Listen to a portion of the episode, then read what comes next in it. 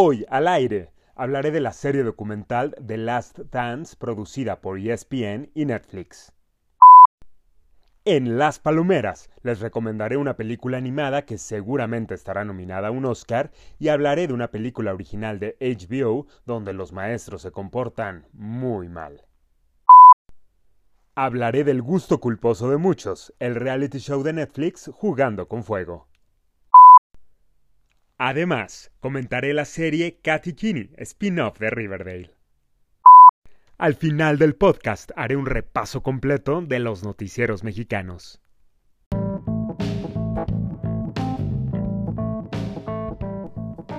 Soy Fernando Zuluaga y estoy al aire a través de Apple Podcast, Himalaya y por supuesto en Spotify. Los invito a que me sigan en mis redes sociales como arroba Zulofer y a que me dejen un mensaje de voz en zulofer.com para que juntos comentemos toda la actualidad y los secretos de la industria del entretenimiento y los medios de comunicación con lo mejor del cine y la televisión.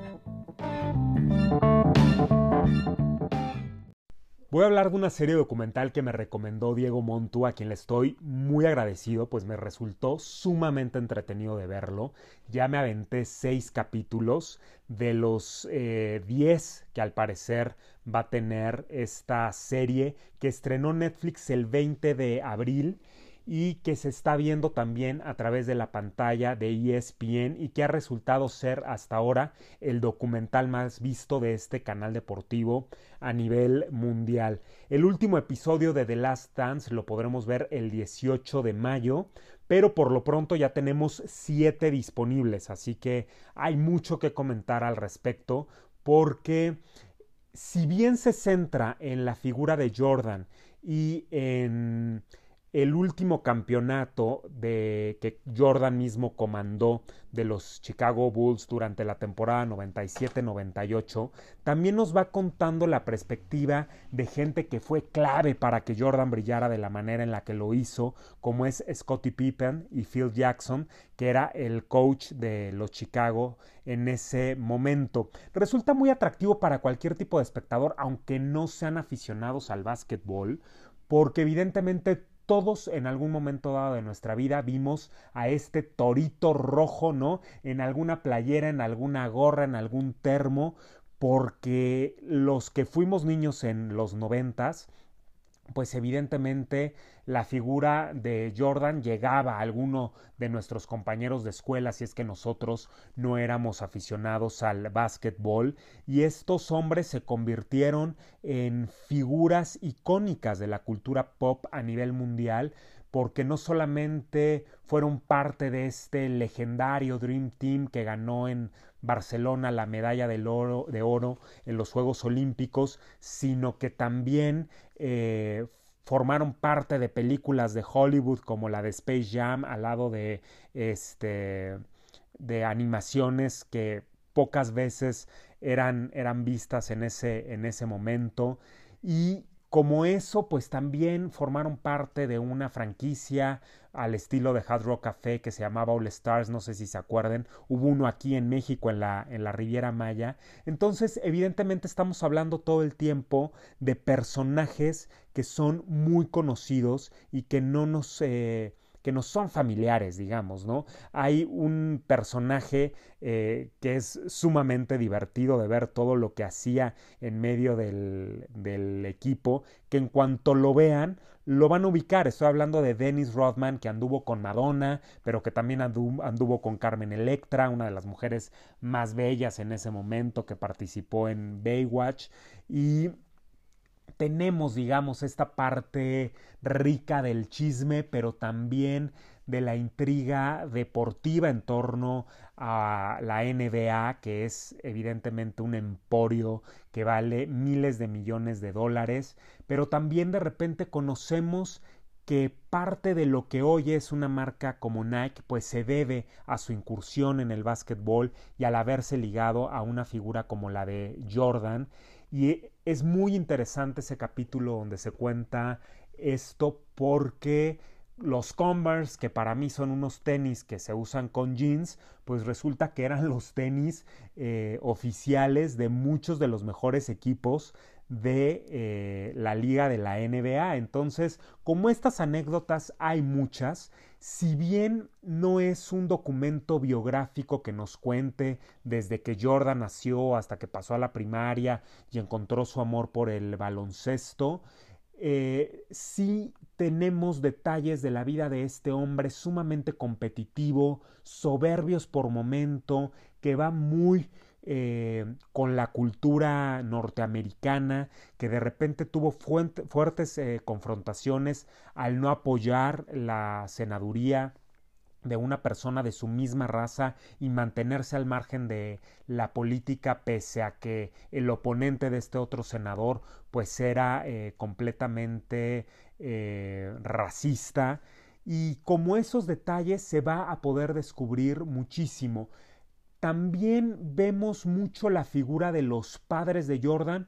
pero no vemos a sus hijos, por ejemplo, cosa que me llama la atención, ni tampoco a su esposa en los momentos eh, claves. Evidentemente, estamos hablando de una serie documental que nos cuenta la historia de un éxito, de la historia de un equipo que venía de ser un perdedor y que de repente se convirtió en un tricampeón consecutivo, cosa que pocos equipos en la Liga Americana de Básquetbol han logrado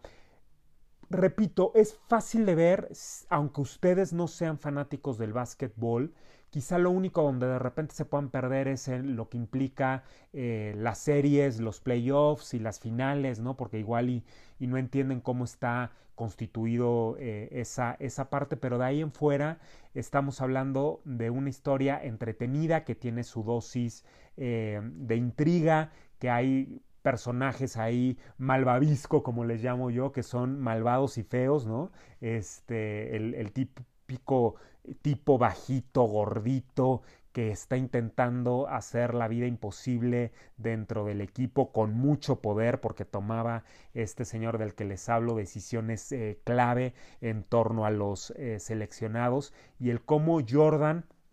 pues de la mano de eh, Scottie Pippen también, que sin él no se pudiera entender eh, esta brillantez de Jordan a la hora de anotar y la frustración que de repente tienen estos personajes que se quedan a la sombra de los grandes campeones y que no se sienten retribuidos ni reconocidos ni en lo económico, ni en lo publicitario, ni por los propios directivos del equipo. Es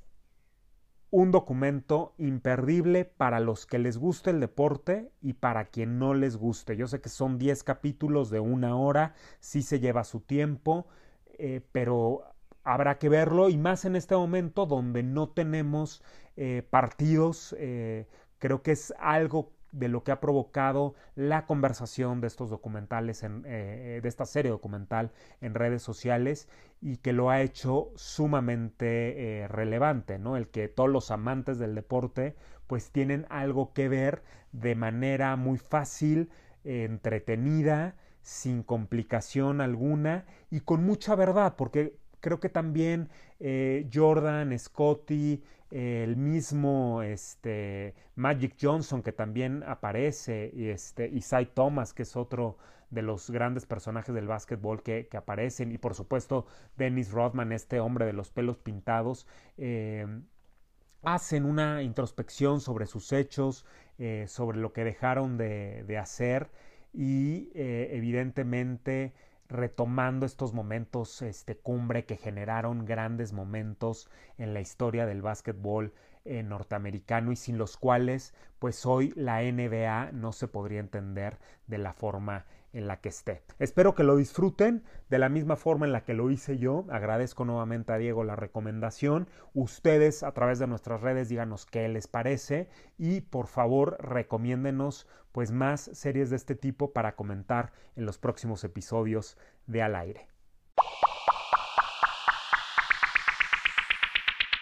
Llegó la hora de las palomeras y la primera película que vamos a recomendar es Unidos, la última producción que Disney y Pixar estrenaron en cines este año, antes del confinamiento evidentemente, llegó a los cines en México el 6 de marzo y se tuvo que adelantar su estreno en streaming que evidentemente muchos agradecemos, sobre todo los que no la alcanzamos a ver en el cine como yo, y la realidad es que es un producto que hay que ver en familia porque tiene todos los valores de producción que tanto Disney como Pixar nos tienen acostumbrados con personajes entrañables y con una historia muy fácil de comprender pero con los giros eh, que son eh, habituales en esta clase de historias de aventura y de familia. ¿De qué trata Unidos? Es la historia de dos hermanos elfos que perdieron a su padre siendo muy niños, quien les dejó un regalo con su madre para que cuando el menor de ellos cumpliera 16 años lo pudieran abrir juntos. Y este regalo es una especie como de cetro mágico que tiene una roca en la parte superior que les va a dar la posibilidad a través de un hechizo de traer de vuelta a su padre por 24 horas. En el primer intento por hacer este hechizo algo sale mal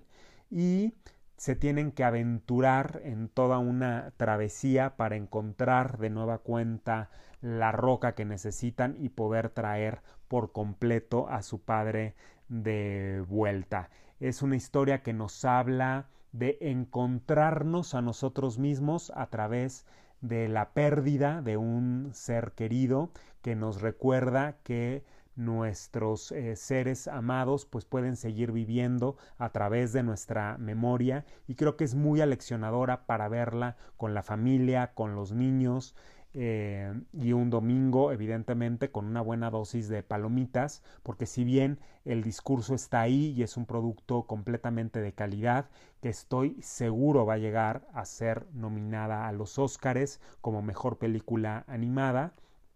pues tiene este factor entretenimiento del que Disney es experto por completo y uno quiere tener hasta los muñequitos ahí guardados en un cajón. Les repito, está disponible en Amazon Prime Video, forma parte ya del catálogo para quienes sean suscriptores. También la pueden encontrar en Apple a través de la compra o la renta. Si la compran creo que son 100 pesos, si la rentan son 40 y es una de las recomendaciones para que vean este fin de semana. Y vámonos con otra palomera que estrenó HBO, que está disponible en su aplicación y que está protagonizada nada más y nada menos que por Hugh Jackman. Estoy hablando de Mala Educación, que cuenta también con la participación de Alison Janney, que ganó el Oscar por I Am Tonya por haber interpretado a esa madre de locura en esa película. Esta de la que les voy a hablar hoy, la mala educación, la realidad es que creo que es una de las mejores actuaciones que le he visto a Hugh Jackman. La crítica la ha tratado muy bien. Es una película para la televisión, pero yo quiero elucubrar junto con ustedes un poco. Las nominaciones para el Oscar el próximo año van a cambiar debido a la situación de la pandemia. Y se van a poder valorar películas que fueran estrenadas única y exclusivamente para streaming. No sé si en un momento dado HBO quiera sorprendernos y mandar esta película a algunas de las categorías del Oscar y ver si de repente toca algo de suerte para alguno de los miembros del elenco que se lo merecerían sin duda alguna. Y también recordemos que aquí eh, pues digamos, uno de los grandes villanos que mm, están en contra de que películas realizadas expresamente para streaming se premien a través de la academia que dan los Óscares es Steven Spielberg. Y Steven Spielberg ha sido un aliado de toda la vida de HBO, porque recordemos que él produjo una de las grandes miniseries de este canal que se llamaba Pan of Brothers, y quizá ahí se pueda dar una coyuntura para que HBO tenga pues un premio que le hace falta en esta serie de películas que hacen muy bien porque son expertos en tratar historias de la vida real y personajes con este tipo de dilemas eh, morales como los que nos presentan en la mala educación que nos muestra la historia de uno de los crímenes de corrupción más importantes en el sistema educativo norteamericano. Es importante que no se confundan con la anécdota de lo que sucedió con Felicity Hoffman, la de Esposas Desesperadas. Esta película no tiene nada que ver es más bien el robo hormiga, entre comillas, que se va dando al presupuesto público de uno de los colegios de Long Island en el estado de Nueva York, que trataban de posicionarse como los mejores, porque recordemos que entre mejores son las escuelas, mejor valuadas son las propiedades inmobiliarias en Estados Unidos, porque la educación básica suele ser gratuita y evidentemente las familias quieren la mejor calidad para eh, sus hijos en cuanto a educación se refieren. Y a través de distintos eh, proyectos pues eh, nos vamos dando cuenta cómo estos dos personajes, el de Frank eh, Tyson y el de mm, eh, Pam Gluckin, que es una especie de, contadora de la escuela, pues van haciendo eh, una especie de robo hormiga que es descubierto por el personaje de Big Bob, que representa, digamos, a la sociedad de padres de familia, que es interpretado por Ray Romano, que seguramente ustedes lo, lo recuerdan por series como Everybody Loves Raymond, ¿no? Y aquí está inclusive caracterizado de repente, este, yo dije, se me hacía familiar su rostro hasta que después caí en cuenta que era él. La película vale muchísimo la pena, la pueden disfrutar, es evidentemente para eh, adultos, es un drama que tiene ahí eh, cierta dosis de contenido gay eh, por el personaje que interpreta Hugh Jackman, quien les digo, está en todas las posibilidades de estar nominado tanto al Emmy como al Globo de Oro, porque pocas veces se le ha visto así con esa contundencia. El guion está muy bien escrito, eh, tiene un ritmo vertiginoso, no se mete en complicaciones, pero narra la historia de manera profunda, nos hace ver lo que los personajes estaban eh, pensando, nos habla así de la corrupción, pero también, como lo mencionábamos ahora que hablábamos del documental, de esta falta de reconocimiento que a veces les hace eh, completamente necesaria a algunos seres humanos, ¿no? Y es el caso del personaje de, Hugh Jackman, que se siente él mal pagado y se siente él el responsable de haber llevado a la escuela al cuarto lugar estatal, de ser considerada de una de las mejores y aún así no está siendo reconocido y mucho menos remunerado, lo que los lleva a cometer pues una serie de crímenes económicos, por llamarle de alguna manera, eh, que les dan el estatus de vida que ambos eh, quisieran. Es muy recomendable, se estrenó apenas el 26 de abril, está disponible en HBO Go, ojalá que la comenten junto con nosotros y si tienen alguna otra película que quieren que reseñemos en este espacio, ya saben, solo nos lo necesitan hacer saber. Empecemos a activar el buzón de voz a través de su lofer.com para tener ahí toda su retroalimentación. Se los voy a estar recordando a lo largo de toda esta emisión. Llegó el momento de pecar porque así como Netflix tiene proyectos sumamente buenos como The Last Dance, la serie documental de la que hablamos en el inicio del show, pues también tiene programas un poco más cutres, por llamarlos de alguna manera, como Jugando con Fuego, que es un reality show, placer culposos de muchos de ustedes que seguramente me están escuchando y de gran parte de la audiencia, porque hay que decirlo, se ha mantenido como uno de los programas más vistos de la plataforma desde su estreno. Es una especie de Acapulco Shore, digamos, donde una serie de jóvenes veinteañeros que son adictos a las aplicaciones de citas eh, fueron invitados a una especie de retiro en un lugar paradisiaco, ¿no? Para, eh, pues, poner a prueba su tenacidad y ver qué tanto pueden manejar su calentura. Originalmente, estos chavos no saben que una de las reglas principales será el no tener contacto físico entre ellos y evidentemente esto pues genera la primera vuelta de tuerca del el show que me parece interesante porque evidentemente en formatos similares pues lo que uno quiere es ver cómo se van relacionando entre ellos y ver hasta qué punto avanza la relación. En este momento que se vive en el mundo donde las relaciones eh, personales son completamente banales donde la calentura predomina donde el aspecto físico pues eh, tiene una mayor relevancia que una empatía quizá en lo emocional o lo intelectual, creo que es un buen giro de tuerca, evidentemente va para una audiencia a la que le gustan este tipo de reality shows eh, que generan eh, controversia. El elenco de entrada, el casting principal, a mí me parecía bastante adecuado para el tipo de show. Sin embargo, van tomando decisiones sobre el camino que me parecen un poco incomprensibles por la eliminación de una de ellas que estaba dando mucho juego y luego la incorporación de otra gente que pasa completamente eh, desapercibida, que no se prestó ni siquiera al juego en ningún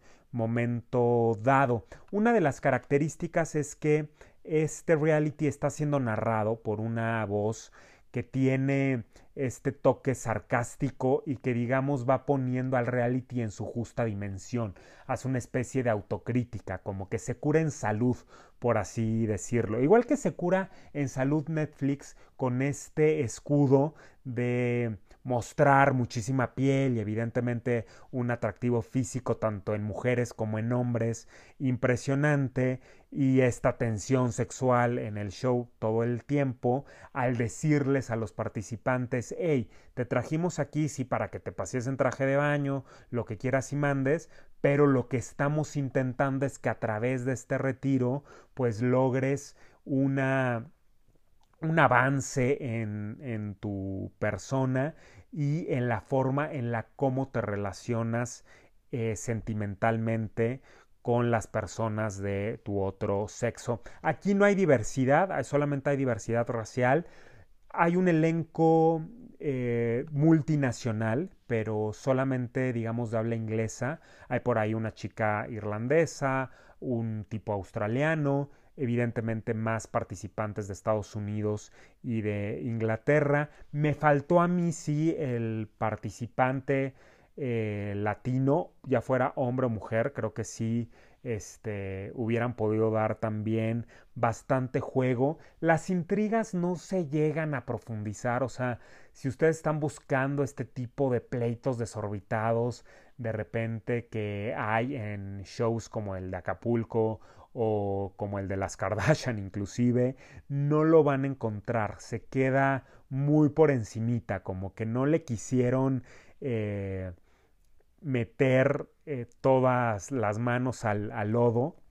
entonces creo que queda mucho a deber. No está muy bien rankeado, evidentemente la, crítica lo, aborrece por completo. En International Movie Database logra un puntaje de 4.5 sobre 10. Se imaginarán que es eh, nada. Pero bueno, tiene su público y tan lo tiene que es uno de los shows más vistos a nivel mundial. En Netflix también hay que entender, y espero que sea también una de las causas, que las opciones eh, de este tipo de shows en las plataformas no son muchas. Y se habla de que esta es una primera temporada, no dudaría que Netflix en breve estrenara una segunda porque pues bueno, son de estas cosas que también hacen eh, escapar un poco a, a, la audiencia por minutos, que muestran paisajes paradisiacos, mucho atractivo visual, ahora sí que hay de todos los colores y sabores, y seguramente eh, pues ustedes le podrán echar un ojo ahí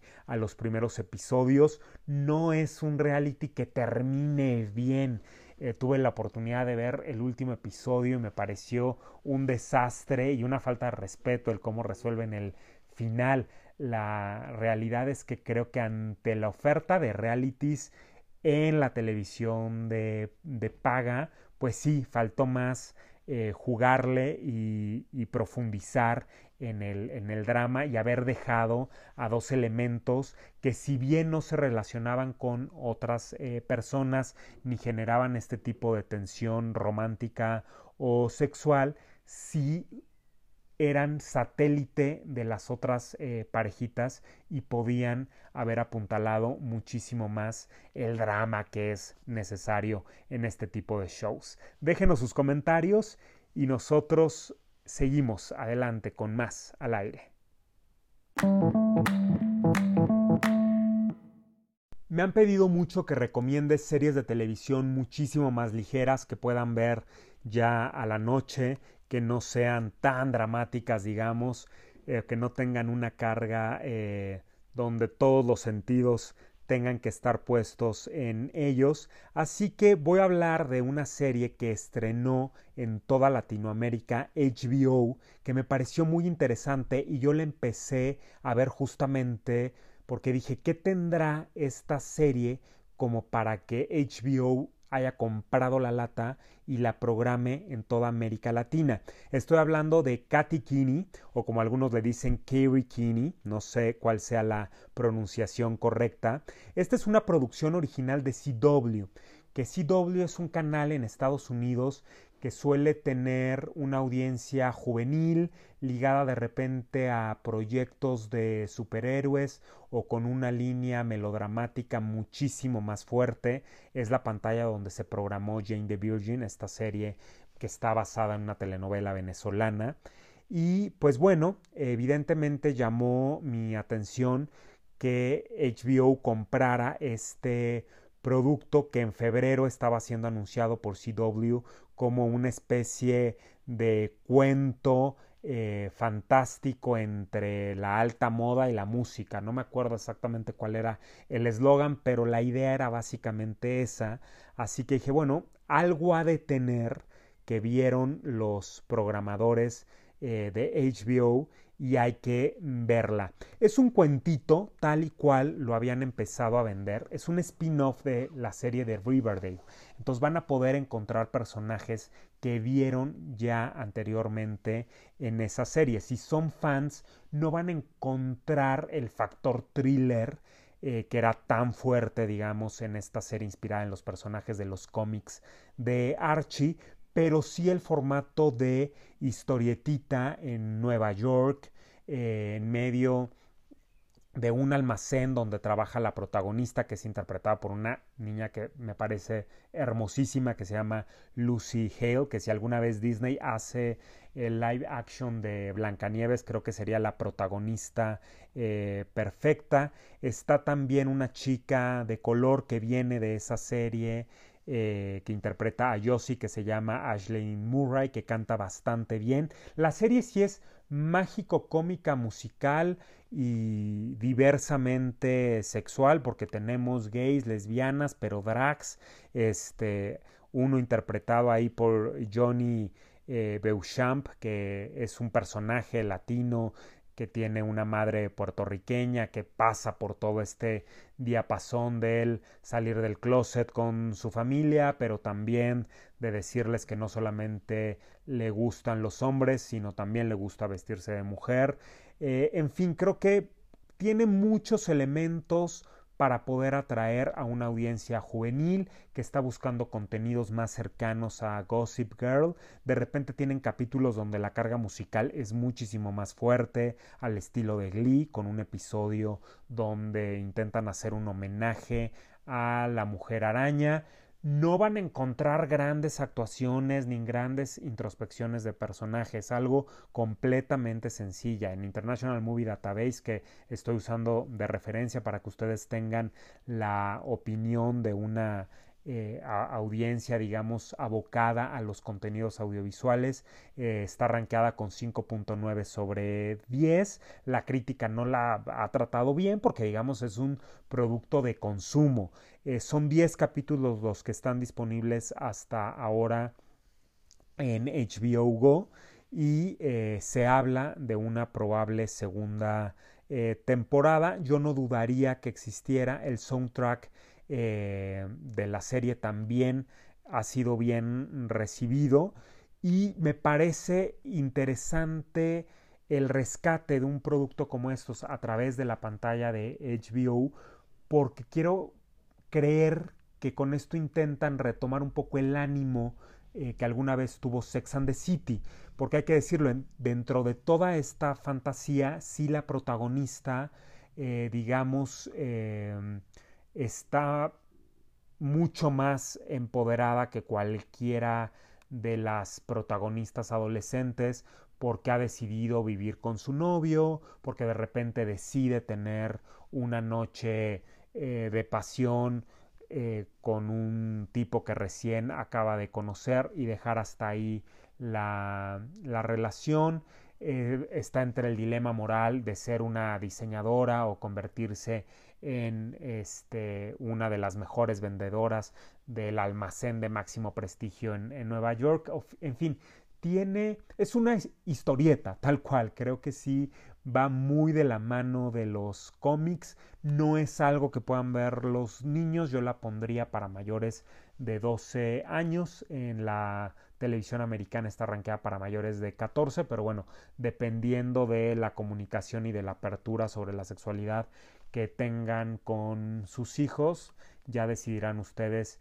si eh, la pueden ver o no. No hay escenas de desnudos, si hay atractivo visual, tanto para mujeres como para hombres, como para eh, todos los gustos. Y eh, el diseño de arte es bastante correcto dentro de la clase de producto que es. No es una serie premium, volvemos a lo mismo. Así que espero que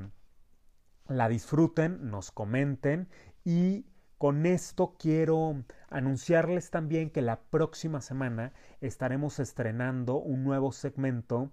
que será la reseña vintage y retomaremos a sus 22 años de haberse estrenado Sex and the City. Así que me encantaría que me hicieran llegar sus comentarios respecto a esta serie que revolucionó la televisión en los noventas y les daré también eh, detalles de por qué sería importante volverla a ver casi 22 años después, porque yo ya la vi y les adelanto que es un proyecto que ha envejecido bastante bien.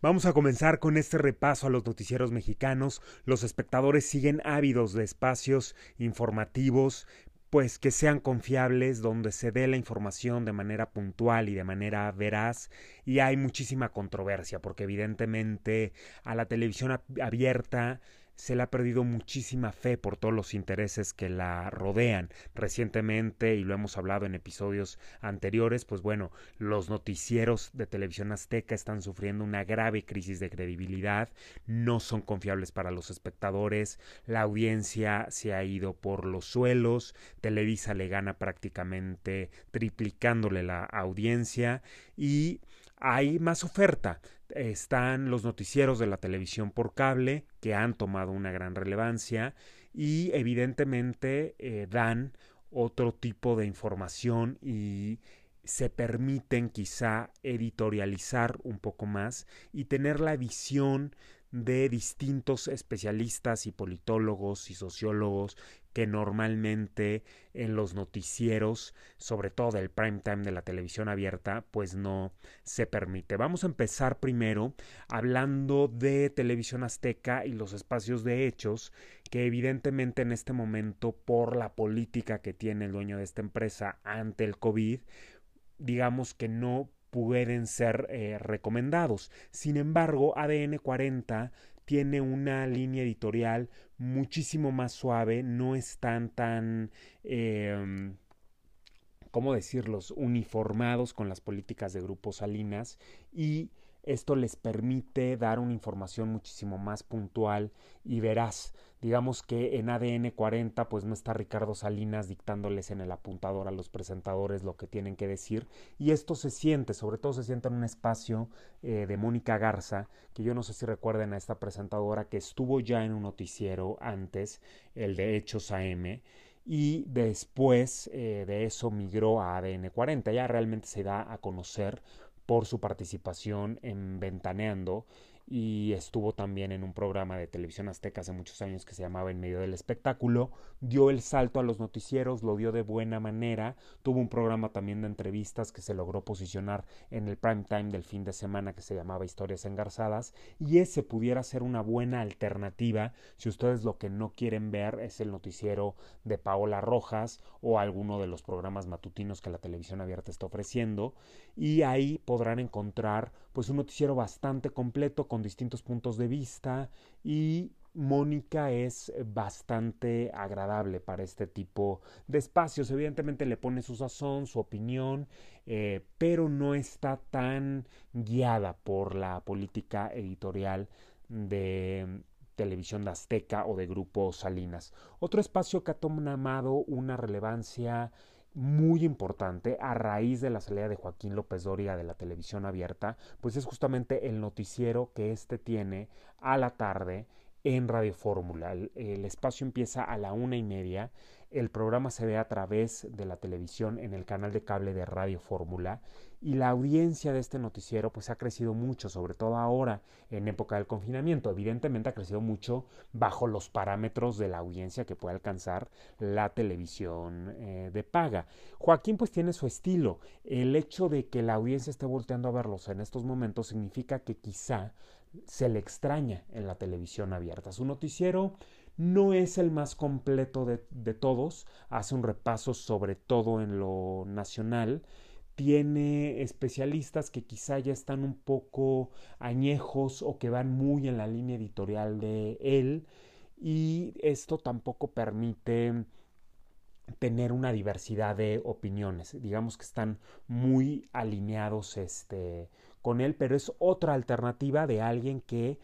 para muchos de los espectadores es una figura que tiene todavía mucha credibilidad y mucho que decir. También en Radio Fórmula hay otro noticiero a las 6 de la tarde que ha crecido en audiencia, sobre todo a través de la señal de cable. Recordemos que Telefórmula se ve a nivel nacional. Es un canal que se encuentra en los paquetes básicos en todos los sistemas eh, de paga del país y eso le permite pues ampliar un espectro y tener una audiencia muy importante. Y es por eso es que el espacio de Pepe Cárdenas que si bien a mí el estilo de Pepe Cárdenas no me gusta porque siento que grita demasiado las noticias, lo que sí tenemos que reconocerle es que tiene un abanico de especialistas que son bastante controversiales, sobre todo frente a la 4T, que lo hace un poco entretenido y es un noticiero que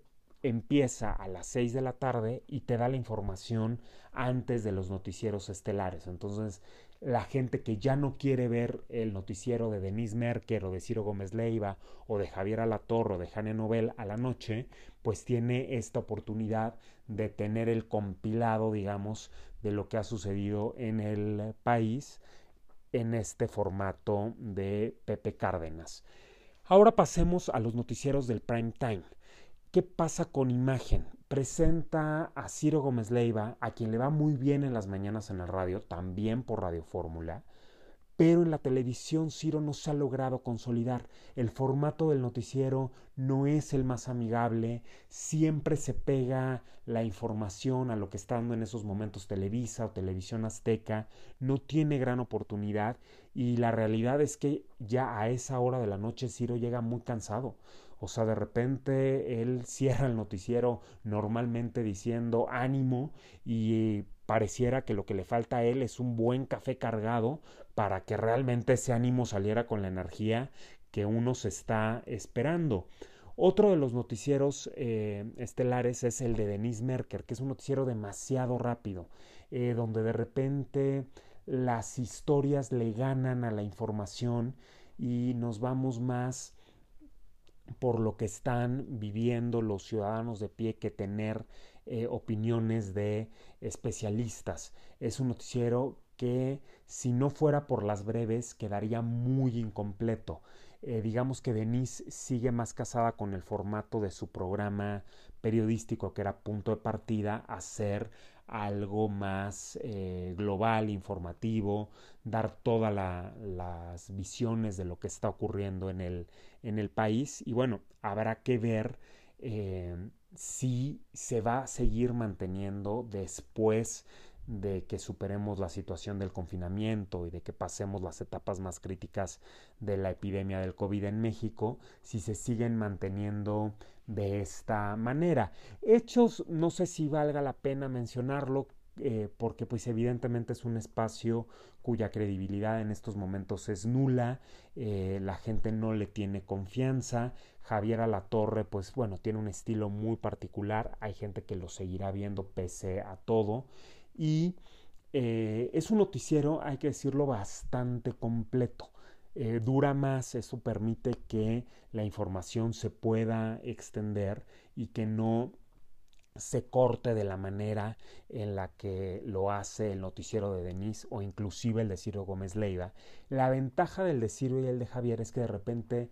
cuentan con especialistas, ¿no? Uno de los segmentos, digamos, que más gusta dentro del noticiero de Ciro Gómez Leiva es eh, la presencia de Páramo, que mm, es un comentarista que viene de hablar sobre las finanzas, que normalmente toca los temas económicos, que tiene una imagen de luchador de la WWA y eh, digamos que le da juego, ¿no? También en este noticiero entra un segmento de Javier Alarcón eh, que está en los deportes. Javier viene de Televisa, bueno, tiene tatuado todavía el logotipo de Televisa en la cara. Su segmento deportivo ahorita, pues evidentemente es completamente irrelevante porque no hay eh, deportes, no hay eventos ni la suficiente información ni siquiera para un segmento del noticiero, cosa que deberían de eliminarlo y dejar justamente ahí alguna buena historia que contar para cerrar el noticiero. O sea, creo que abren con las noticias fuertes del día y no se esperan, no juegan con las estructuras para ganar audiencia. Eh, se van ganando con la nota del día y entonces todos los noticieros cuando empiezan traen la misma historia prácticamente y esto no permite de repente ver cómo Televisa está cubriendo una nota, cómo lo hace TV Azteca y cómo lo está haciendo Imagen. Eh, a mí lo que más me gusta de imagen en cuestión de informativos es lo que viene después, es que importa, eh, que es una especie de noticiero irreverente conducido por Eduardo Videgaray y por el Estaca, que ahorita se encuentra confinado en Chicago. Sin embargo, está la pareja de Eduardo Videgaray que han hecho una mancuerna muy buena, es un espacio muy fresco, donde si bien es chacoteo y es burla y tal, pues hay un repaso, digamos, sobre la actualidad, sobre todo mediática de lo que está sucediendo, y este pues es el complemento perfecto a lo que Imagen presenta en cuestión de sus informativos. Los noticieros que Imagen tiene, tanto en la tarde como en la mañana, la verdad son pésimos, empezando por sus conductores. A mí no me gusta nada el estilo de lo que presentan, me parece que son figuras obsoletas, que atienden a intereses muy personales, em, que pretenden justamente eh, generar ¿no? una, una polémica de, de gratis y han perdido mucha frescura. Y creo que Imagen tendría que estar ofreciendo personalidades en sus noticieros muchísimo más frescas, mucho más contundentes. Ahora, ¿qué es lo que está sucediendo con eh, la información que Internet les está ganando? Hay un sistema informativo que de los creadores, digamos, está eh, Carlos Loret de Mola, que se llama Latin Latinos eh, y es US, ¿no? Como de United States. Eh, y es una plataforma supuestamente creada desde los Estados Unidos, donde también participa Broso, Galilea Montijo en la parte de entretenimiento, y ha resultado bastante interesante lo que se ha venido desarrollando a través de las distintas plataformas donde juegan, una de ellas YouTube. Resulta que Carlos Loret de Mola ha hecho un poco lo que era eh, tercer grado en su origen, eh, debate con Víctor Trujillo o con Broso de repente y se vuelve muy sabroso esta conversación sobre la información eh, nacional. Ya sabemos evidentemente pues cuál es digamos, la postura de Carlos Loret ante Andrés Manuel López Obrador, ante el gobierno y ante los colaboradores del gobierno. Con ese perfil creo que cumple muy bien, es alguien que además está muy bien documentado, porque él ha sido quien ha generado las notas pues más escandalosas sobre corrupción que tiene la 4T y el gobierno que encabeza Andrés Manuel López Obrador y eso le ha permitido que la plataforma crezca increíblemente. También ha presentado mesas redondas con Enrique Krause, con este Héctor Aguilar Camín, con María Amparo Casals, en fin, eh, con diferentes personalidades, muy de la tendencia de Televisa cuando abrió esta barra de opinión, porque evidentemente son los contactos que tienen ahí a mano. Se acuerdan que Televisa antes tenía zona abierta, tenía tercer grado, tuvo círculo rojo con Carmen Aristegui, ¿no? Y justamente de Carmen Aristegui es de quien quiero hablar, porque su espacio en las mañanas, desgraciadamente por la postura que ahora ella tiene con el gobierno, pues ha perdido muchísima fuerza, porque resulta que se ha vuelto súper clientelar con la cuarta transformación, con los escándalos de corrupción que han salido a relucir y no ha sido tan agresiva como lo fue en gobiernos anteriores. Recordemos que ella es quien acusa a Felipe Calderón de ser eh, alcohólico, también ella es la que expone el escándalo de la Casa Blanca y si bien ahora ha retomado de manera pues muy plástica el escándalo, por ejemplo, de Manuel Barlet y sus múltiples casas en todo el país y en el extranjero, no le ha dado el seguimiento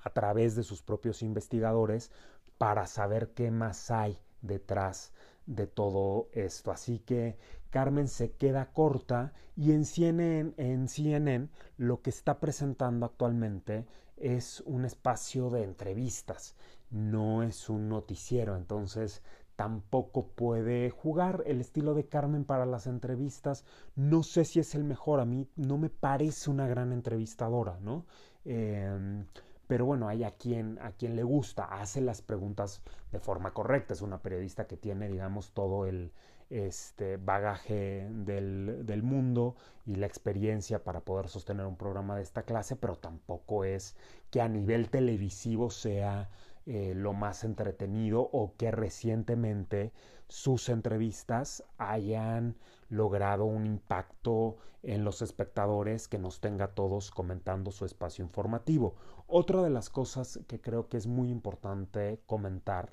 es que ella viene también de una pérdida de credibilidad, no solo por su postura ante la 4T, sino por cómo desarrolló lo del Me en México, que recordemos que hubo mucha malinformación y digamos que mm,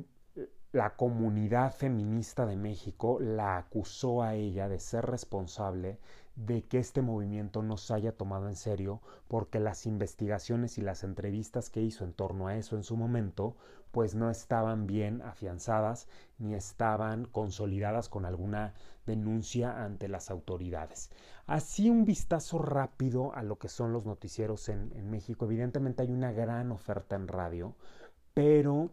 eh, son pocos los noticieros que realmente logran un impacto mayor. Hay que mencionar también el espacio que tiene en Radio Fórmula eh, Chumel Torres, que es también un noticiero irreverente donde hacen un reparto eh, de la información de manera muy rápida, dura solamente media hora, evidentemente es con el estilo de él y de su equipo, también tienen una postura pues muy eh, firme respecto a Andrés Manuel López Obrador, son muy críticos del gobierno y no tienen ningún contrapunto. Entonces,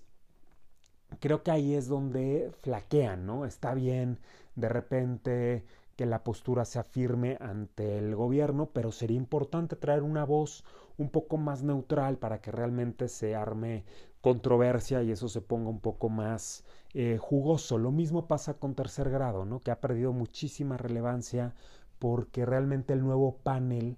pues es muy aburrido. Podrán ser expertos en el tema, pero la verdad que los señores dan una flojera inmensa. Solamente está Denise como mujer que me parece realmente eh, un absurdo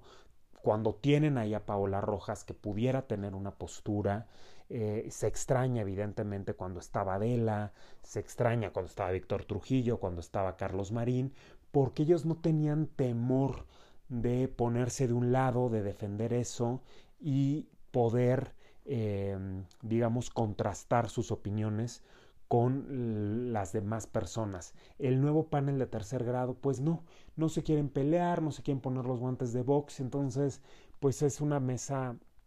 bastante eh, aburrida, que tiene una postura bastante heterogénea también, eh, que diría más bien homogénea, eh, bastante similar entre ellos. Ahí hay un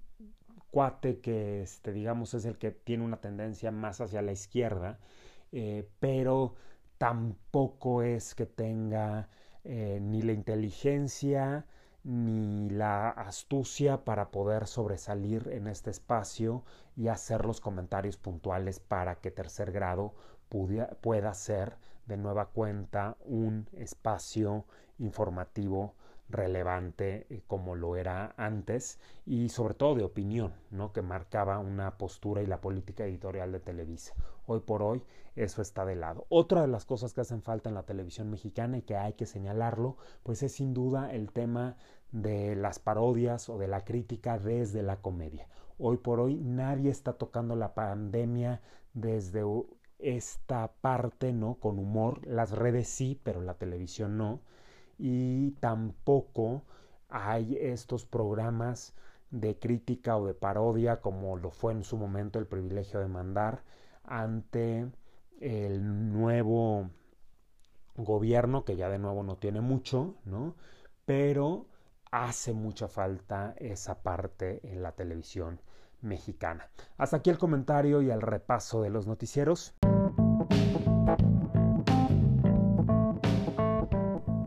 Por hoy es todo, soy Fernando Zuluaga, síganme en mis redes sociales como arroba zulofer, pueden dejarme un mensaje de voz a través de zulofer.com y nos escuchamos al aire la próxima semana como todos los lunes a las 20:20 horas por Apple Podcast, Himalaya y Spotify. Muchas gracias.